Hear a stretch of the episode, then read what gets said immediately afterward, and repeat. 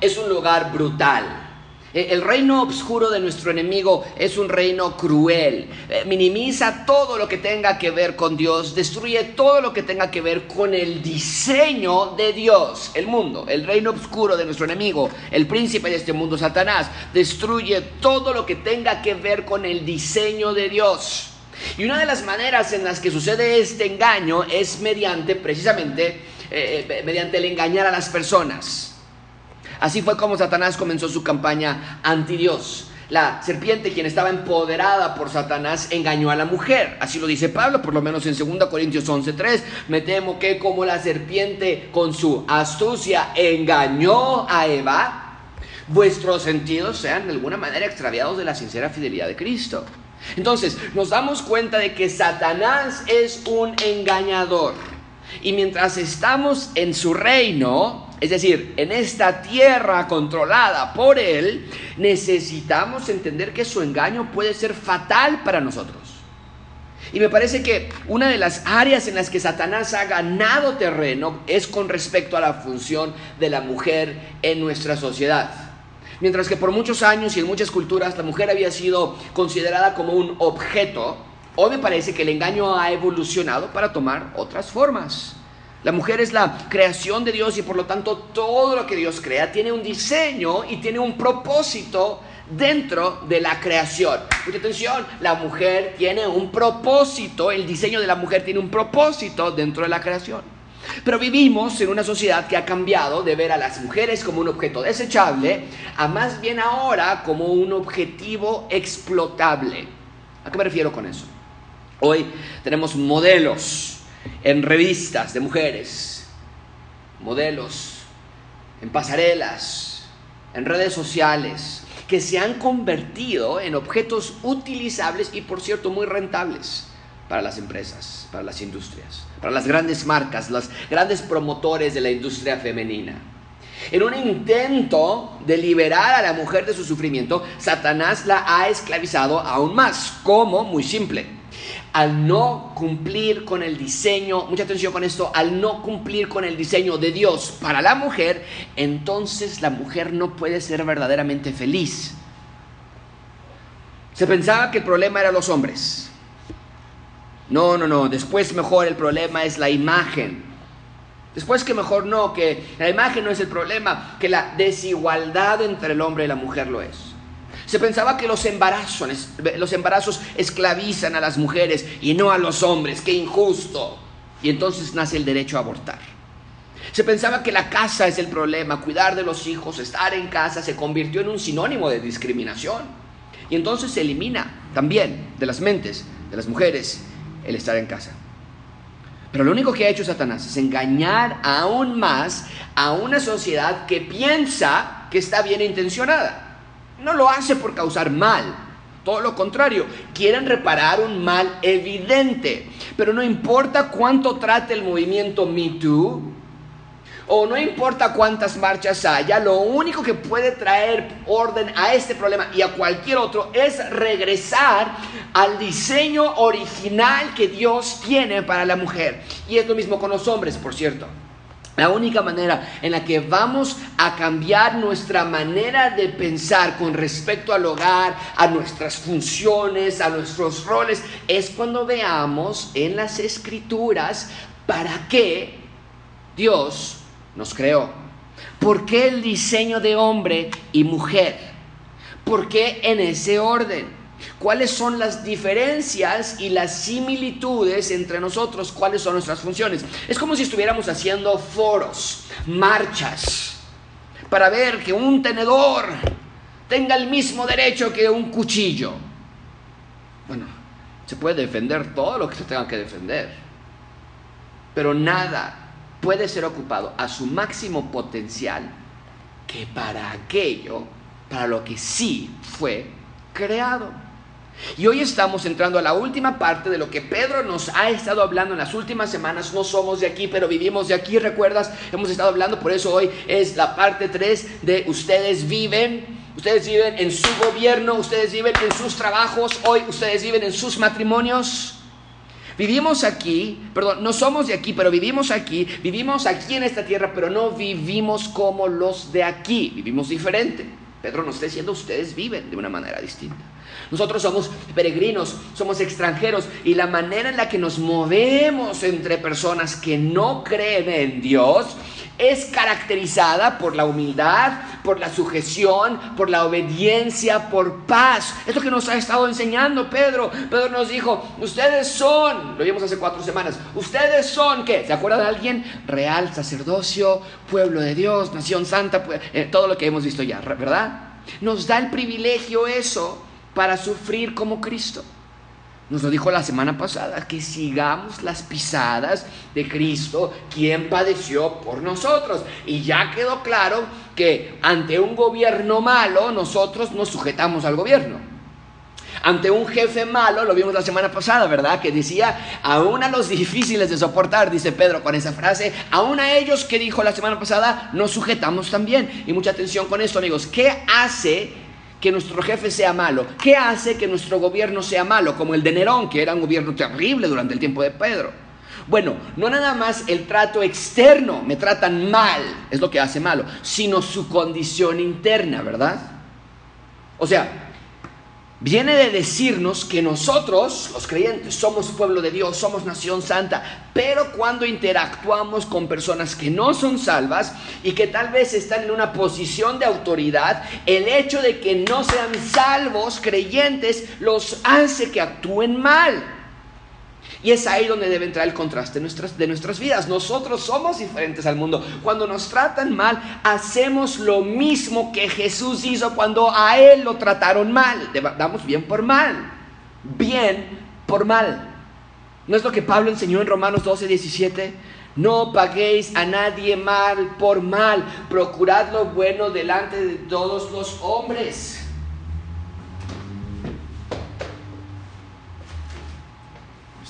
Se cayó al suelo. No pagamos a nadie mal por mal. Esa es la actitud de un creyente del reino de Dios. Nosotros no nos vengamos. Nosotros nos damos. Nos damos a otros por tal de, por tal de que el Evangelio los alcance. Que es el punto principal de toda esta sección. Por tercera semana consecutiva es el mismo punto principal del sermón porque yo veo que estos tres puntos son, o estos tres sermones realmente están englobados en uno. Dios quiere que entendamos que ahora que somos de Él, es decir, nación santa, pueblo adquirido por Dios, real sacerdocio, entonces nuestra vida refleje a Cristo en el mundo. No, hay de otra. Si son nación santa, pues actúen como tal, en sus gobiernos, en sus empleos, en sus matrimonios. Y es precisamente lo que Pedro nos va a hablar hoy. Hoy Pedro va a cerrar esta sección hablando de las esposas, las esposas y a los esposos. ¿Cómo vivimos en este mundo como creyentes. Y más en nuestro caso de hoy, cómo vivimos dentro del pacto matrimonial, siendo creyentes, pero casados con no creyentes. Hoy Pedro nos lo va a explicar. Entonces, creyentes casados con no creyentes. Hoy vamos a ver tres puntos, la sujeción de la esposa, veremos la belleza de la esposa y finalmente los esposos en sujeción. Así que empecemos con nuestro primer punto, la sujeción de la esposa. Vean conmigo en versículo 1. Asimismo, vosotras mujeres, pues tenemos allí, bien. Hoy Pedro cierra esta sección explicando que en el matrimonio es igual a lo que ha estado hablando anteriormente. Cuando tenemos esposos o esposas no creyentes, debemos sujetarnos de la misma manera que como nos sujetamos con nuestras autoridades, gobiernos o nuestros jefes o nuestros empleados que no son creyentes. ¿Por qué dice esto Pedro? Muy simple, marca esto en tu Biblia, tal vez te va a ayudar a entender un poco mejor por qué se le ocurre hablar a Pedro de este punto. Lo que estaba sucediendo es que mujeres estaban creyendo en el Evangelio, pero sus esposos no eran creyentes aún. Entonces, el Evangelio estaba llegando a muchas ciudades, y de los que se convertían al cristianismo, la mayoría eran mujeres. Y ahora la pregunta es, como mujeres, ¿qué hacemos con nuestros esposos que no son creyentes? Lo más probable es que eran idólatras. seguidores de ídolos, de religiones falsas, del cesarismo al César como Dios. Y no nada más esto, sino también estaba el problema de la clase de trato que recibían ellas, de sus esposos no creyentes, porque en esa cultura y durante ese tiempo las mujeres eran vistas como basura, como objeto. Se decían que las mujeres eran nada más para estar en casa y tener hijos, no servían para nada más. Pero el punto es que los hombres entonces veían a las mujeres como posesión, el hombre era el todo en la casa y la ley de Roma permitía incluso castigar a su esposa si la encontraba haciendo algo malo a golpes o incluso a muerte. Pero si la esposa encontraba al esposo haciendo algo malo, ella no tenía derecho alguno de hacer algo al respecto. Total desviación de lo que Dios había diseñado. Y entonces había mujeres que se estaban convirtiendo al cristianismo que de pronto se encontraban con estas dudas en su matrimonio. La pregunta era legítima, muy legítima. ¿Qué hacemos con nuestros esposos no creyentes? ¿Los dejamos? ¿Nos divorciamos? Entonces, mucha atención con esto, por favor, amigos. El contexto de este pasaje nos indica que está hablando primariamente de cónyuges no creyentes. ¿No? De mujeres, en este caso mujeres casadas con no creyentes. Ese es el contexto inmediato.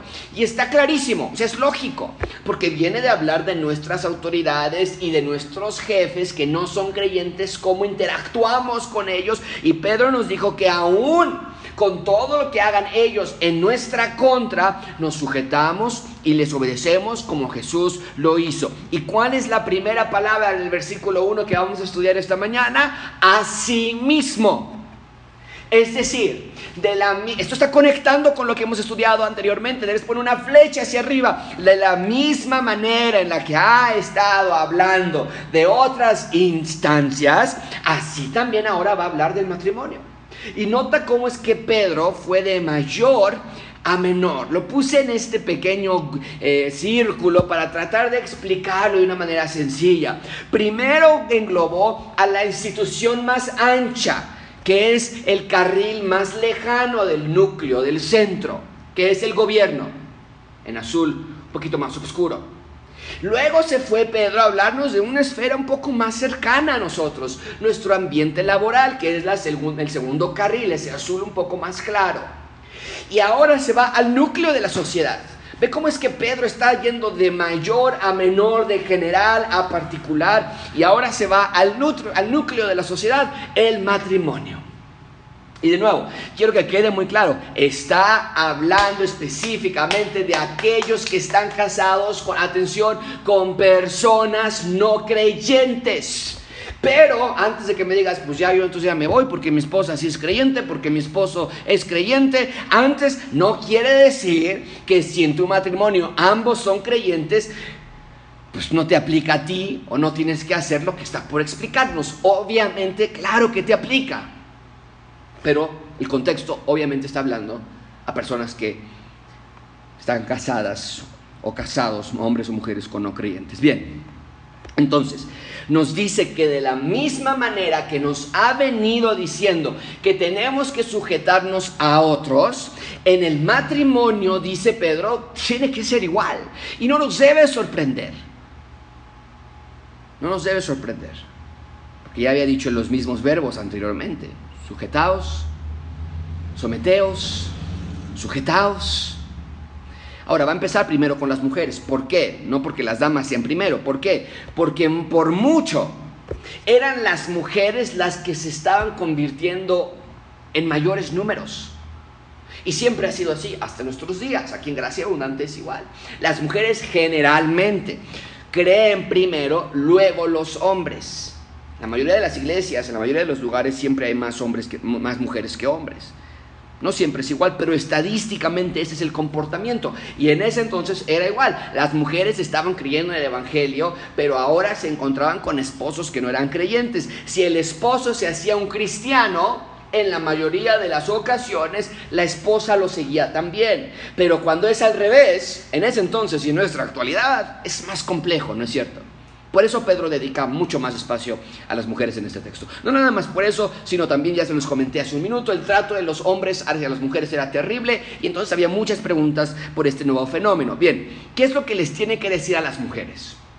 Bueno, en un sentido no nos debe sorprender porque fue la misma manera en la que comenzó con las otras dos secciones. Vean de nuevo versículo 1. Asimismo, vosotras mujeres, estad sujetas a vuestro marido la orden es la misma que con las otras dos esferas de vida. Pues si nos sujetamos al gobierno, si nos sujetamos a nuestros jefes, nos sujetamos también en el matrimonio. Al igual que con el gobierno y con nuestro entorno laboral, cuando la mujer se halla en la fe, es decir, cristiana, pero su esposo aún no es creyente, el llamado es sujetarse a él. ¿Qué quiere decir esto? Porque de aquí se agarran muchos para decir que la Biblia es machista. Pero no, ya vimos que no es una orden machista, porque es la misma orden que da con respecto al gobierno y al empleo. Y por cierto, no es una orden machista porque los hombres reciben la misma orden en el versículo 7, ustedes también. Tiene diferentes implicaciones, se los voy a explicar en un minuto, pero lo que quiero que vean es que esto no es una competencia, eso es lo que Satanás ha querido hacer. ¿Quién es más importante, el hombre o la mujer? Ve que injusto es Dios, como que sus mujeres sujétense a los maridos, ¿qué le pasa a Dios? No, ambos tienen que sujetarse en todas las esferas de sus vidas. Pero entonces, ¿qué quiere decir cuando dice aquí el texto, mujeres, están sujetas a sus maridos? Muy simple. Quiere decir lo mismo que nos ha estado diciendo anteriormente. El significado no cambia. Que las mujeres casadas con hombres no creyentes aún, con incrédulos, estén en respeto no es lo que nos enseñó con las autoridades. Respeten a sus autoridades. Con sus jefes que no los tratan bien, en amor, en armonía. Esposas estén en respeto, en amor, en armonía. Obedeciendo la estructura que Dios ha creado para el matrimonio. ¿Cuál es esa estructura? Que el hombre es la cabeza de la familia. A eso se refiere. Y nota que Pedro no dice que la mujer debe estar tras el esposo, insistiéndole, a ver, ¿cuándo vas a creer, esposo? Mira lo que la Biblia te está diciendo, tú no estás siendo la cabeza de la familia, tú no estás, estás, te vas a ir al infierno si no vas a la iglesia. Pedro no dice nada de eso. Ahora, esto no quiere decir, obviamente, que la mujer no deba declararle el Evangelio de Jesús. Por favor, adelante. Explica el Evangelio, de qué escuchaste, qué aprendiste. Pero nota muy bien esto. Pedro está diciendo, la manera correcta de declarar el Evangelio de Jesús empieza con tu comportamiento en casa. Esto es impresionante. Y en un momento va a expandir en ese tema. Pero el punto es que el llamado a la mujer que está casada con un no creyente debe ser recatado, amable, sujeta primero a Dios, luego también a su esposo. No una mujer que debate, que le echa en cara lo pecador que es el esposo. Mira tú, yo aquí yendo todos los domingos a la iglesia y tratando de llevar a mis hijos bien y mira tú todo pecador. No una mujer que le eche en cara lo necio que es. Es que eres un necio, ¿por qué no crees? ¿Por qué no haces? Sino es un comportamiento de sumisión a Dios y luego a su esposo. Y mucha atención amigos. La sumisión no es decir sí a todo. La sumisión no es dejar que te maltraten.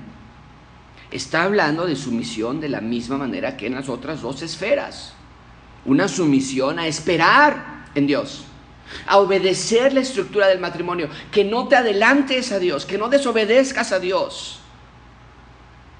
Y solo porque tú seas creyente y tu esposo no lo sea, o déjame hacer aquí un énfasis, no lo tengo en mis notas, pero solo porque tú crees que eres más espiritual que tu esposo. Porque tal vez están casadas con esposos que sí son creyentes, pero que tal vez apenas van en el Evangelio creciendo. Y tal vez tú seas la que digas, es que yo ya leo todos los días mi Biblia, yo ya oro, yo ya hago esto, y él no, y él no escucha, y él no quiere, él no se acerca. Pero nada más porque tú seas creyente y tu esposo no lo sea, o porque tú seas creyente que piensas que es más espiritual que él, no quiere decir que ahora puedes actuar arrogantemente sino que debe haber la misma humildad que Cristo mostró. como vimos la semana pasada, lo torturaron y él no hizo nada. Sino, no es que se dejó, no es masoquismo. Vimos la semana pasada que se lo dio al que juzga justamente, a Dios. Esperó en obediencia a Dios. Y quiero ser muy claro en este punto, porque hay mucha confusión. Muchos toman que entonces si la esposa le están sufriendo infidelidad continua o le están pegando, pues se tiene que aguantar porque sí Cristo aguantó. Pero te quiero hacer esta pregunta. ¿Cuál fue la primera esfera. De estas tres que hemos estudiado, ¿cuál fue la primera esfera que Pedro mencionó, mencionó en los versículos anteriores? El gobierno. ¿Y recuerdas lo que dijo que el gobierno hacía en el versículo 14? ¿Ya lo vimos? El gobierno es enviado por Dios, ¿para qué? Está en la pantalla, subrayado, para castigo de los malhechores. Entonces, cuando dice que debe haber sumisión, no quiere decir que las esposas deben aguantar crímenes. Para eso están las autoridades. Y en los casos que se tengan que denunciar, se denuncia. Pero cuando Pedro está diciendo que las mujeres se deben sujetar, es más bien a la estructura del matrimonio. Tu esposo no es perfecto, pero es la, es la cabeza de la familia, porque así Dios lo ha puesto. Y, el solo, y, por el solo hecho de que tu esposo no es creyente o no está actuando como tal, no quiere decir que ahora la esposa puede usurpar el lugar del varón. Debe haber respeto, debe haber admiración, sujeción a su autoridad y amor profundo por tu esposo. Ahora, si tu esposo sí es creyente, amiga, que me estás escuchando esta mañana, no, pues mi esposo sí es creyente, no, si él lleva muchos años en la iglesia, en fin, ¿no? no quiere decir que estos mandatos no te aplican a ti. Claro que te incluyen. Las mujeres cristianas casadas con cristianos pueden llegar a quitar a su esposo en la estructura familiar. Pero no debes de, no debes de hacerlo. Tal vez piensas que él no es capaz. Tal vez piensas que es medio lento el hombre. Y por eso nosotros, ¿verdad hija? ¿Verdad hijo? Que nosotros, porque tu papá nomás no, no le entra, esas son faltas de respeto a Dios y es el resultado de no estar en sujeción. Amiga, no dejes que Satanás te engañe. Obedecer la estructura en el matrimonio no es ceder tus derechos como mujer. Nuestro derecho como ciudadanos y ciudadanas del reino de Dios es obedecer a Dios en todo lo que nos pida. Y Dios nunca te va a pedir algo no razonable. Dios nunca te va a pedir algo que te va a traer malas consecuencias. Ahora, la razón por la que es tan importante que las mujeres guarden esto es por lo que nos explica en la siguiente parte del versículo 1. Mucha atención, amigas, aquí está el problema para muchos de nosotros. Vean conmigo versículo 1. Asimismo vosotras, mujeres, estad sujetas a vuestros maridos. Para, muy importante esas, esas palabras, para que también los que no creen a la palabra, tu esposo no es creyente, tu esposo no está actuando como creyente, tu esposo está siendo un mal cristiano, un tal, estás dudando de su salvación, ok, sujétate a tu esposo para que los que no creen a la palabra entonces sean ganados sin palabra por tu conducta.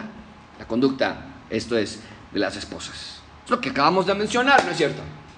es la conducta, es el comportamiento, es el amor genuino por el esposo, lo que va a abrir los ojos del esposo si así es la voluntad de Dios, desde luego. No es una garantía, pero si así es, si así es la voluntad de Dios, va a ser por medio de tu conducta que Dios abra los ojos de tu esposo. Tal vez estás frustrada, es que mi esposo no entiende, mi esposo no nos lleva a la iglesia, mi esposo no nos lee, mi esposo no nos lleva, mi esposo no le habla a mis hijos, mi esposo no quiere creer, mi esposo no le interesa nada de Dios y, ya me quiero ir.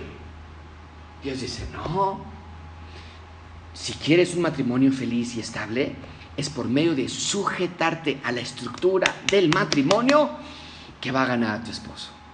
Mucha atención con esto, amigas. Dios te ha dado, si eres, si eres ciudadana del reino de Dios, Dios te ha dado la habilidad sobrenatural de amar genuinamente a tu esposo. ¿Por qué digo que es sobrenatural? Porque no es natural respetar nuestras autoridades cuando son anti Dios. No es natural respetar y sujetarnos a nuestros jefes cuando nos tratan mal. Tampoco es natural sujetarnos a nuestros esposos cuando no están obedeciendo a Dios, cuando nos tratan mal. Esto es increíble, porque ha sido amada amiga, has sido amada con tanta intensidad que ahora puedes amar recíprocamente y puedes amar aún cuando Él no te ame de la misma manera. Esto es, increíble. Porque es el problema para muchas mujeres. Es que Él no me atiende, es que Él no me escucha y por eso yo no puedo ahora escucharlo y atenderlo a Él, ya no puedo amarlo. Pero Dios dice, ah, no, sí se puede. Yo te he dado amor incomparable para que ahora tú también lo des a otros.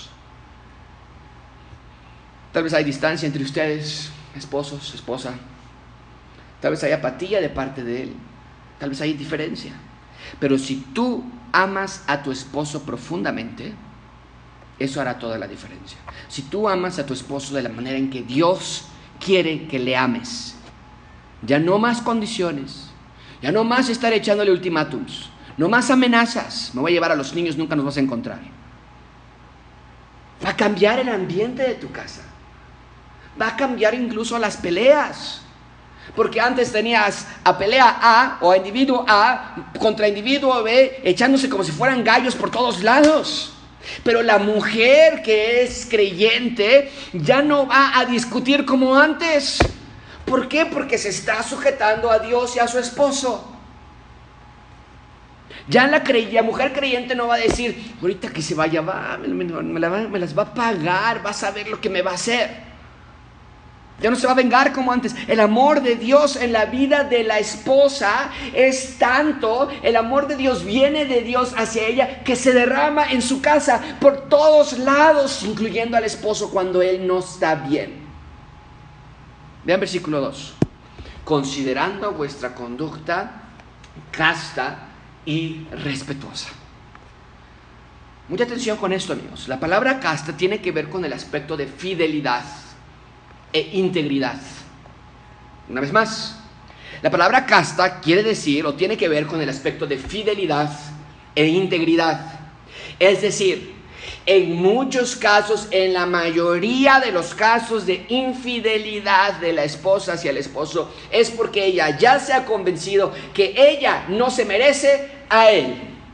Y dice Pedro, sabiendo por medio del Espíritu Santo que esa es una gran debilidad para una mujer, que busca el amor, que busca la protección, que busca el cuidado en ese hombre, mal, porque nunca lo voy a encontrar allí, siempre tenía que haberlo buscado en Dios, pero como lo busca en el hombre y no lo encuentra en él, ahora va a buscarlo en otra persona. No, es que él sí, él sí me compra rosas, él sí me trata bien, él no me grita, él es muy paciente conmigo, como si ya hubieras encontrado al otro Mesías. Es igual de pecador que tu esposo. Pero aquí dice Pedro que no haya amoríos, mujeres. Si estás casada, recuerda, todo esto es si estás casada con un no creyente, que no haya amoríos en tu mente, en tu corazón, coqueteos, infidelidades, en tu mente, incluso en tu mente. Y dice allí, considerando vuestra conducta casta, y también que dice respetuosa. Es una actitud de amor que resulta en respeto. Y esa es la mejor clase de respeto. ¿No es verdad? El respeto que nace del amor. Nada se compara con esa clase de respeto. Tal vez tú digas, yo respeto a mi esposo, yo nunca le grito, él siempre me está gritando enfrente de los niños, yo nunca le he gritado, yo nunca le he hecho nada, yo lo respeto. Pero ¿qué tal tu mente? ¿Qué tal aquí adentro? Aquí, adentro de nuestra frente, para acá abajo. ¿Qué tal allí? Ahí está abierto, ya lo mataste 50 veces en su, cuando estaba dormido. No puede haber amenazas contra tu esposo, no puedes humillarlo frente a los niños, no puedes gritarle y decirle, regrésete con su, con su, que se regrese con su mamá, vete con tu mamá, que te atienda a ella, yo ya no te soporto, esposo. No puedes insultarlo, no puedes robar la posición que Dios le ha dado a él. Bien, ahí tenemos entonces la sujeción de la esposa. En segundo lugar, ven conmigo la belleza de la esposa. La belleza de la esposa, versículo 3. Y hay tanto material que podríamos cubrir acerca de este tema, pero me tengo que limitar, porque si no luego me, me echo predicaciones de hora y media. Versículo 3. Ven conmigo, vuestro atavío no sea el externo, de peinados ostentosos, de adornos, de oro o de vestidos lujosos. Tal vez tú estés diciendo, no, pues aunque quiera, ¿eh? yo vestidos lujosos no tengo. Pero mucha atención con esto, amigas, porque también aquí llega a haber mucha confusión. Pedro no está en contra de los adornos en contra de los aretes, en contra del maquillaje. sino en contra de la actitud de solo cuidar lo externo, esposas casadas con creyentes o no creyentes. Pedro dice, no puedes tener una obsesión por lo exterior. Y leemos que en ese momento había una extravagancia en las mujeres. Históricamente tú puedes estudiar el primer siglo y se pintaban el cabello de colores radiantes, fosforescentes, llamativos. Se ponían joyería por todos lados para llamar la atención. Estaba leyendo que incluso hasta, hasta, este, ah, ya se me va la palabra. ¿Cómo se llaman las, que, las tortugas? Lo que tienen, caparazón. Caparazón de tortugas se ponían para llamar la atención. Cosas extravagantes. O sea, ya no estaba hablando de me voy a arreglar y voy a salir al súper, ¿no? No, aquí era a ver qué más tontería me pongo para que llame más la atención. Y que si tú entras a Instagram, está por todos lados. O sea, busca en Instagram, busca en YouTube videos de personas, influencers, tomándose fotos. Vas a verlos ahí en la calle, toda la basura, todo tirado, y ellas ahí tratando de impresionar con fotografías absolutamente tontas. Y Dios está en contra de eso. No está en contra de cuidarse, no está en contra de maquillarse, no está en contra de arreglarse. Tú nada más ocupa cantar de los cantares. Lee, a, la esposa de Salomón. Ve, la belleza externa de la esposa. Una mujer que estaba arregladísima en cantar de los cantares. Para su esposo, desde luego. Entonces eso no es pecado. Pero aquí era ya un exceso, ya era un ídolo. El verse bien, o sea, ya voy al gimnasio y voy a tomarme fotos en el gimnasio, miren mi cuerpazo que ya llevo. El querer lucir atractiva, el llamar la atención, el robar las miradas. Por eso mucho cuidado con las mercadotecnia moderna, jóvenes, chicas de nuestra iglesia. Mujeres también, todos por igual, realmente hombres. Mucho cuidado con los pantalones que compran y por qué los compras con la ropa que te pones, con las blusas, con joyas, con todo lo que se hagan, porque la mercadotecnia moderna quiere maniquíes andando. Quieren que las chicas y mujeres se pongan su ropa solo para lucir de cierta manera, para transmitir ciertos mensajes. Y Pedro dice que eso no es lo correcto. Claro, arréglense, cuiden su imagen. No está diciendo que todas las mujeres cristianas deben estar como la chimoltrufia. Porque ese es el otro lado de la moneda. En muchos círculos cristianos prohíben maquillarse, pintarse el cabello, este, eh, la falda que debe llegar hasta los pies de la persona de atrás.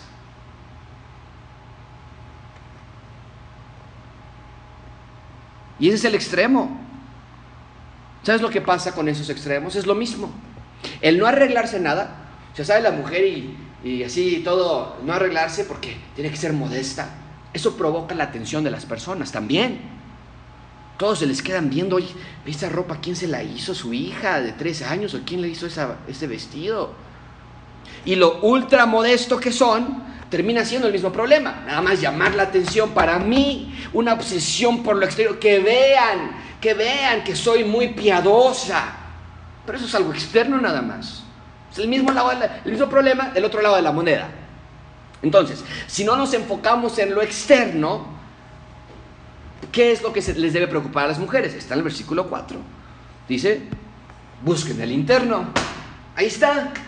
El del corazón.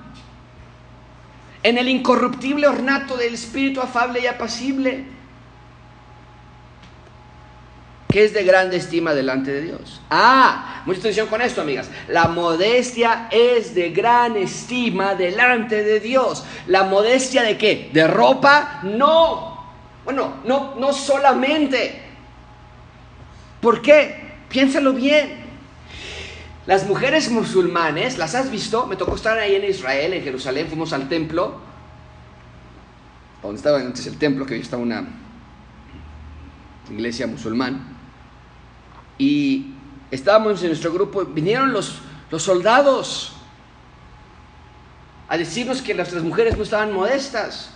Claro que estaban modestas, pero no estaban cubiertas de toda la cara y no estaban cubiertas que tenían que llegar hasta el suelo, la falda. Entonces las mujeres musulmanes son súper modestas, pero eso no es de gran estima delante de Dios. La modestia, dice Pablo, la Pedro, perdón, la interna la modestia de corazón, un espíritu, lo, tienen, lo tenía en la pantalla hace un momentito, en el versículo 4, un espíritu afable, un espíritu paciente, apacible, respetuoso a tu esposo a tus padres, cuando no le insultas a tu esposo, cuando no le regresas la, la, venganza que tú crees que se merecía, cuando estás, eh, jovencita, mucha atención, amiga, cuando no le gritas a tus papás, a tu mamá, cállate ya, déjame en paz, no lo soporto. Es de gran estima delante de Dios cuando eres una mujer modesta en el corazón. Si lo entallado de tus pantalones, o la altura de tu blusa, o la razón por la que te pones ciertos tacones, o el cómo te conduces con otros hombres, no es modesto, entonces tienes que arreglar, no nada más quitarte esos pantalones o subir la blusa o quitar, tienes que arreglar el corazón, para que del corazón salga un espíritu afable. Y entonces, de interno, quieras ponerte otra clase de ropa tal vez. ¿De quién buscas estima? ¿De Dios o de los hombres? Porque lo que tienes aquí en este lado de la pantalla dice que la modestia es de gran estima delante de Dios. No de tus amigas, no de tus comadres, no de tus vecinas, pero yo no busco la estima de, mis amigas, de mis vecinas, yo busco la estima de Dios. Y Pedro nos da ejemplos de esta actitud. Vean conmigo versículo 5. Porque así también se ataviaban en otro tiempo aquellas, subrayen estos, santas mujeres que esperaban en Dios, estando sujetas a sus maridos. ¿De qué otras mujeres está hablando? ¿Cuáles santas mujeres son las que estaba haciendo Pedro referencia? ¿A Nicki Minaj?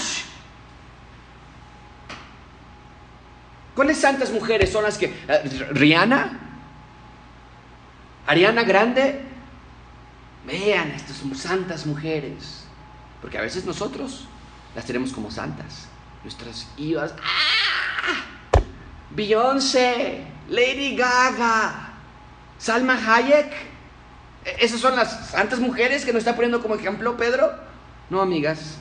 Mucho cuidado de dónde sacas tus modelos. Mucho cuidado de lo que lees y lo que escuchas. Porque Pedro nos dice que nuestros modelos no vienen del reino de las tinieblas, sino del reino de Dios. Y la idea es que Pedro dice, hey, amigas, mujeres, vean cómo vivieron las mujeres del Antiguo Testamento. Cuando dice santas mujeres, a eso se refiere.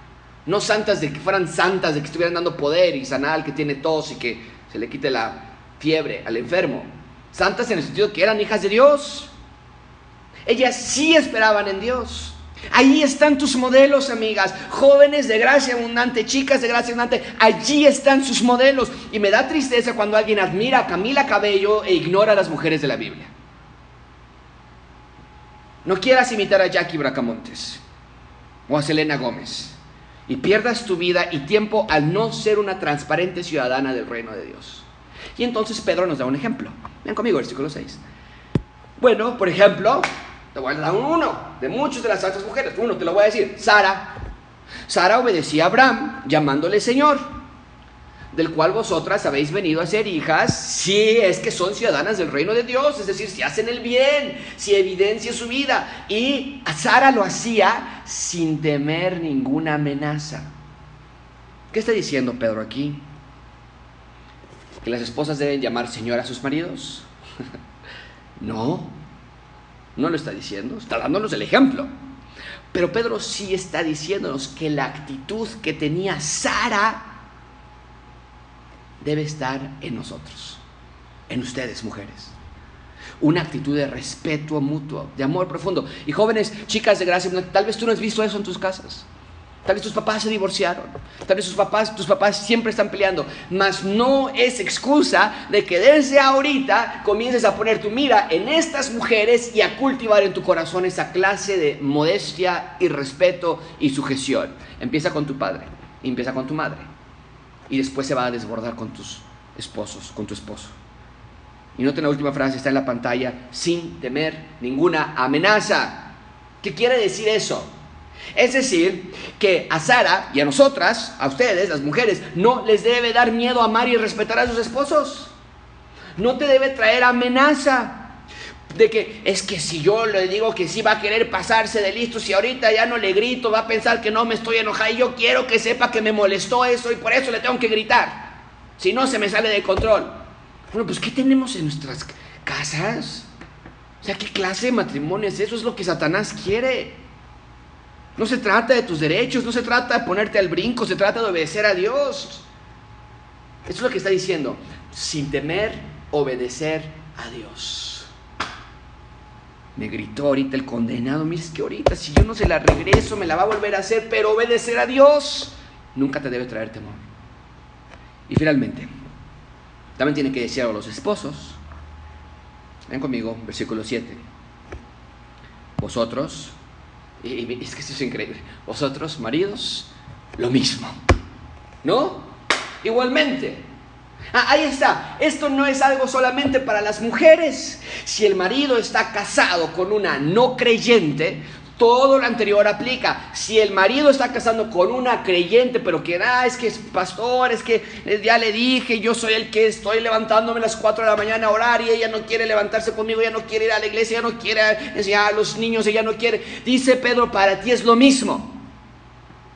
Todo lo anterior aplica debes tener una sujeción a tu esposa.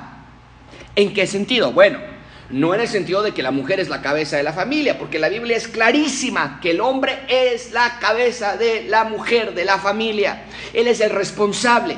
¿En qué sentido entonces dice Pablo, igualmente ustedes sujétense? En este sentido, de la misma manera que las mujeres se sujetan a la estructura familiar, también el hombre se sujeta a la estructura familiar. El hombre está sujeto a cuidar las necesidades de su esposa. No te puedes escapar de esa responsabilidad. Estás sometido a cuidar a tu esposa. ¿Y cuántas veces no? Ay, que se friegue, que se vaya de aquí, que, ay, para que se le quite. Ni a ningún animal lo tratamos así. El hombre está sujeto, sometido, no tienes escapatoria a respetar a tu esposa, a amarla, a cuidarla. El hombre está sujeto a cuidarse de infidelidades.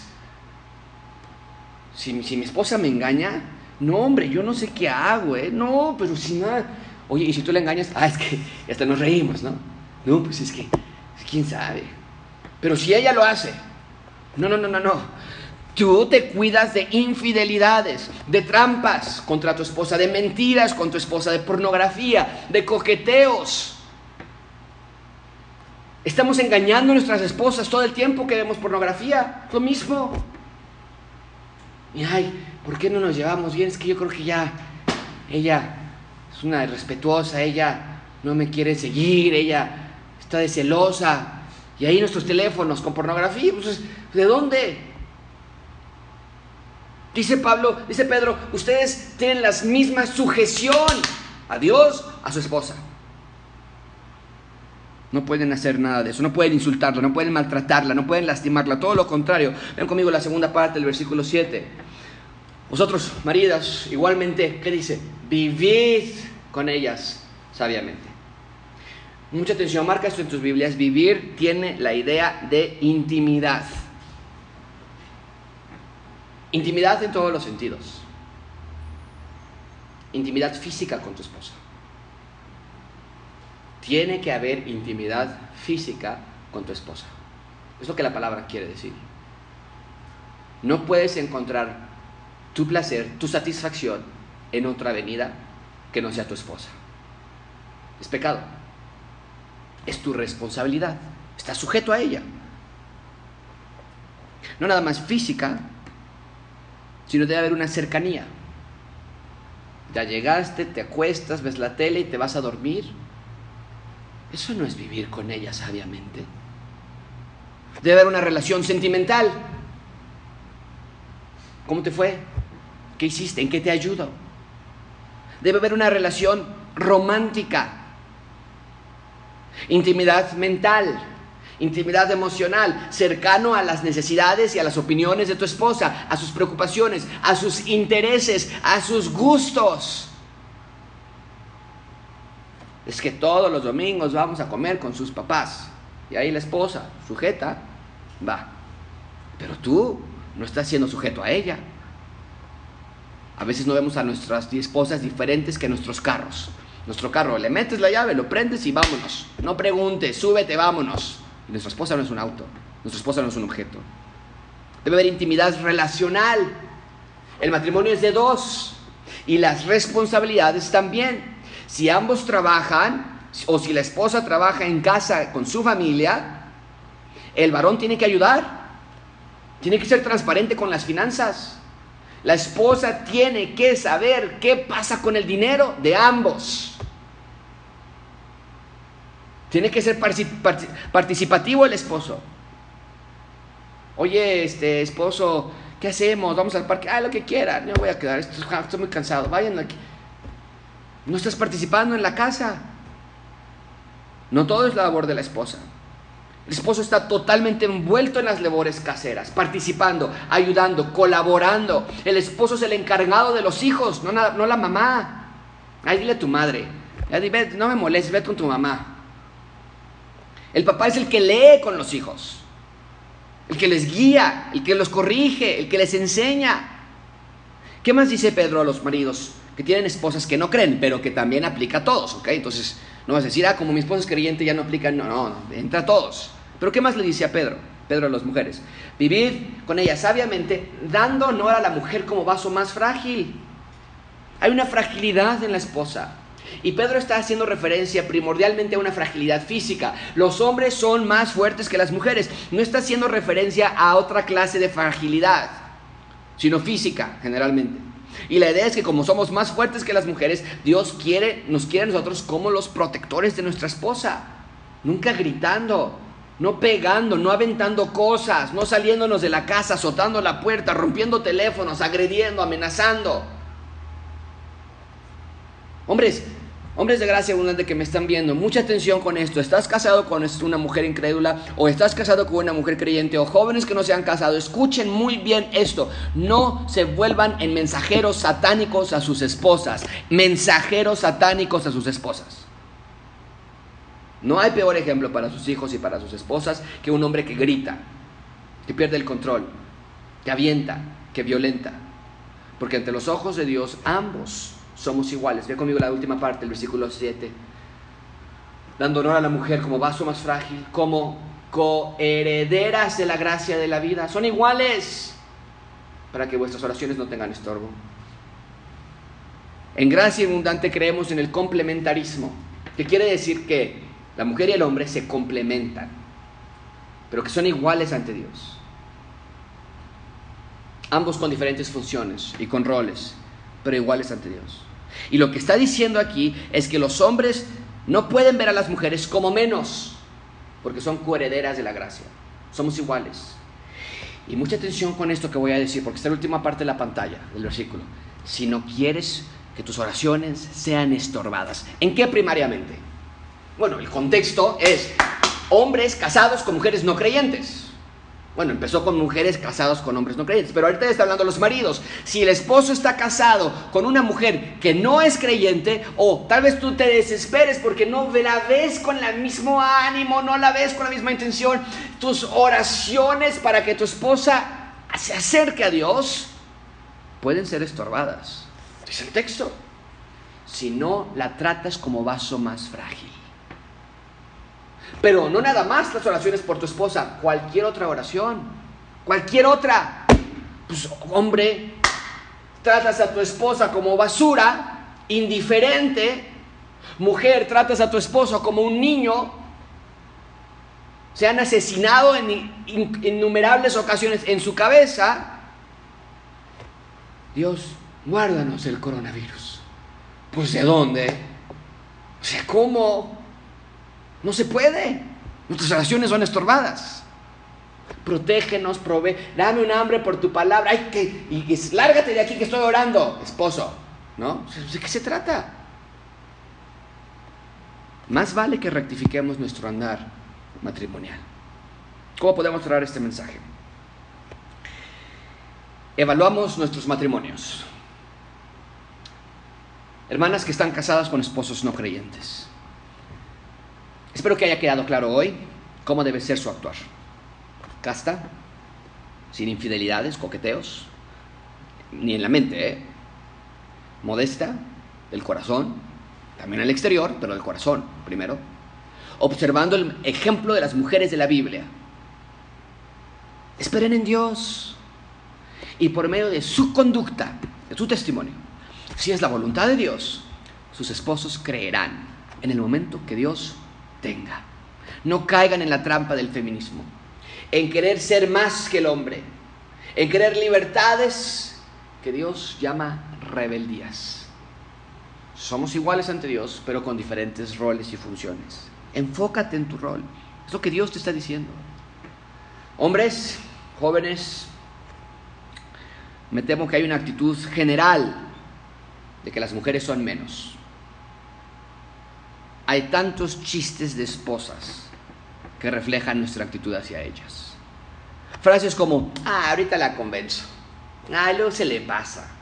Es que se pone como loca. Es que esto no lo necesitas saber. Esto no se lo voy a decir.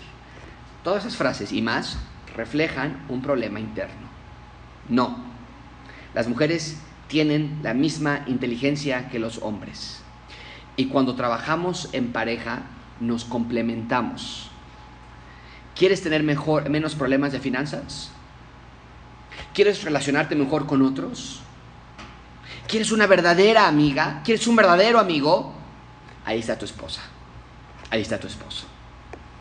Pero llegamos a esconder tanto, y a veces no por una mala razón, pero pensamos, esto no lo necesita saber para que no se preocupe, porque se altera mucho. Pero Dios no nos dio una empleada matrimonial. Dios nos dio una esposa a la que podemos respetar en una unión total. Y no podemos elegir cómo relacionarnos con ella. Dios dice que vivamos con ella sabiamente. Dios dice que la trate con respeto como un vaso frágil, pero que se vaya para allá ahorita. Es que no, no, no, no. no. Eso se llama rebeldía actitud satánica y demoníaca. Que Dios nos ayude a todos en nuestros matrimonios. Vamos a orar. Señor, te damos gracias por este pasaje que hemos estudiado esta mañana. Señor, es claro, no puede haber más duda al respecto. Tú quieres matrimonios espirituales verdaderos. Ayúdanos, Padre, a que nuestras familias en gracia abundante evalúen cómo vivimos, cómo vivimos porque a veces es más fácil someternos a nuestro jefe que a nuestro esposo o nuestra esposa. Pero no debe ser así. Fuiste de mayor a menor, de lo general a particular. Y hoy terminas con el núcleo de la sociedad, que es el matrimonio. Les no Señor, te lo pedimos en el nombre de Cristo Jesús. Amén.